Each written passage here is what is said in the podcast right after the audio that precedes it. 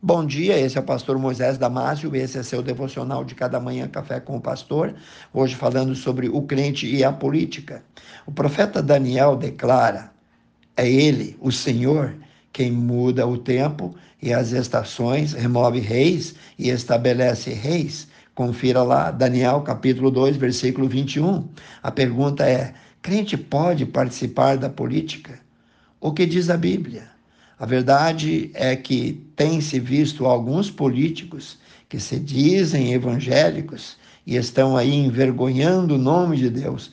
Temos lido na Bíblia que o próprio Deus colocou em muitos momentos na história servos dele em cargos políticos para a realização de trabalhos especiais. Isso nos mostra, em uma primeira análise, que participar da política não representa um pecado e pode ser uma bênção, pode ser uma missão de Deus para algumas pessoas especiais. Na verdade, o poder só corrompe os corrompidos.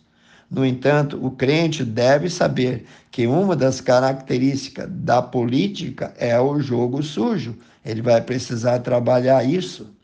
Um crente que participa da política partidária, pensando em assumir cargos políticos, deve ter em mente que precisa em tudo honrar a Deus e deixar ser usado por Ele. Além disso, deve saber lidar de forma santa com as sujeiras existentes, como fizeram também alguns personagens bíblicos que Deus colocou nessa posição. Deus ungiu alguns homens como reis de Israel. Todos no início foram bons, porém poucos se mantiveram em sua pureza.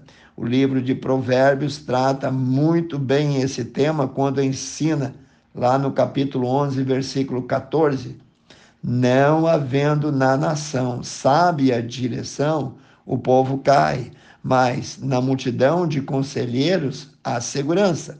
Então, é preciso entender que se Deus chamar um crente para trabalhar em cargos políticos, coloque isso diante do Senhor e se dedique com retidão, com honestidade ao trabalho. Faça como José do Egito, Moisés, Davi, Daniel, que exerceram cargos políticos e não foram perfeitos, mas mostraram fidelidade ao Senhor em sua missão. Como cidadãos brasileiros, temos o poder para escolher quem vai nos governar. Nosso dever é votar. Se não fizermos, também não temos o direito de queixar quando um governador corrupto, quando um governador ruim ou desonesto é eleito, porque o nosso voto poderia sim ser colocado em outra pessoa, numa pessoa mais honesta, colocado no lugar daquele corrupto, mas não fizemos. Olha, é também dever de todo cidadão crente exigir que os seus governantes sejam íntegros e cooperar com eles para melhorar a sociedade. Leia lá 1 Pedro capítulo 2, 13 e 14. Foi Deus quem criou as autoridades, os governos. Mas se deixarmos Deus de fora da política, quem fica com a autoridade é o diabo. Sim, um cristão pode ser político, se esse for o seu chamado tal como qualquer outra profissão, como, por exemplo, um administrador, um advogado, um médico. A política também tem corrupção. O cristão que entra nesse meio precisa ser, primeiro, um exemplo de integridade, de honestidade. Ele deve ser uma pessoa santa no bom sentido da palavra, deve se analisar se ele sempre foi honesto em seus negócios, se não há nenhum histórico sujo na sua vida, se nunca corrompeu outras pessoas, se nunca fez negócios sujos, escusos e, acima de tudo, se nunca sonegou seu compromisso financeiro com a igreja local, ou melhor, se nunca roubou de Deus. Temos vários casos na Bíblia de homens de Deus envolvidos na política, até mesmo em países ímpios. Confira lá na Bíblia, conforme o Egito, Deus colocou lá José, na Babilônia, Deus colocou lá Daniel, Neemias e muitos outros. Esses homens tinham um dom para governar e foram usados de maneira poderosa por Deus. Vou resumir então o que sempre preguei aqui na igreja sobre política.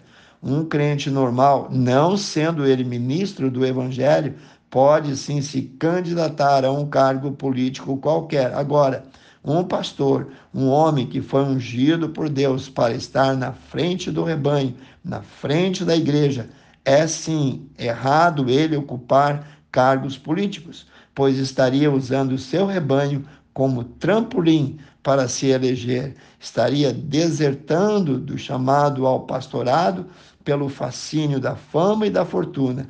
Creio que Deus, quando chama um homem para o ministério, é para ser um pastor, um pregador ou um missionário até morrer. Que Deus te abençoe. Quero orar contigo, amantíssimo Deus e eterno Pai.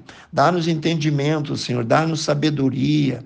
A tua palavra é lâmpada, é luz para os nossos pés. Ajuda-nos, ó Pai, a alicerçar, fundamentar a nossa fé, não em cima de dogmas da igreja, nem em tradição, mas naquilo que a tua palavra diz, Senhor, para que nós também não venhamos a nos envolver com os erros que andam por aí. Querido Deus, abençoe cada família, cada um, cada cristão ou não que assistiu esse devocional. Abençoa de uma forma especial. Eu oro e peço em nome de Jesus. Amém. Se você gostaria de conhecer mais sobre a Bíblia, acesse o nosso site, há muitos estudos lá www.ibbfloripa.com.br e envie o devocional a outras pessoas, amigos, vizinhos, parentes, grupos, e eu te vejo no próximo Café com o Pastor.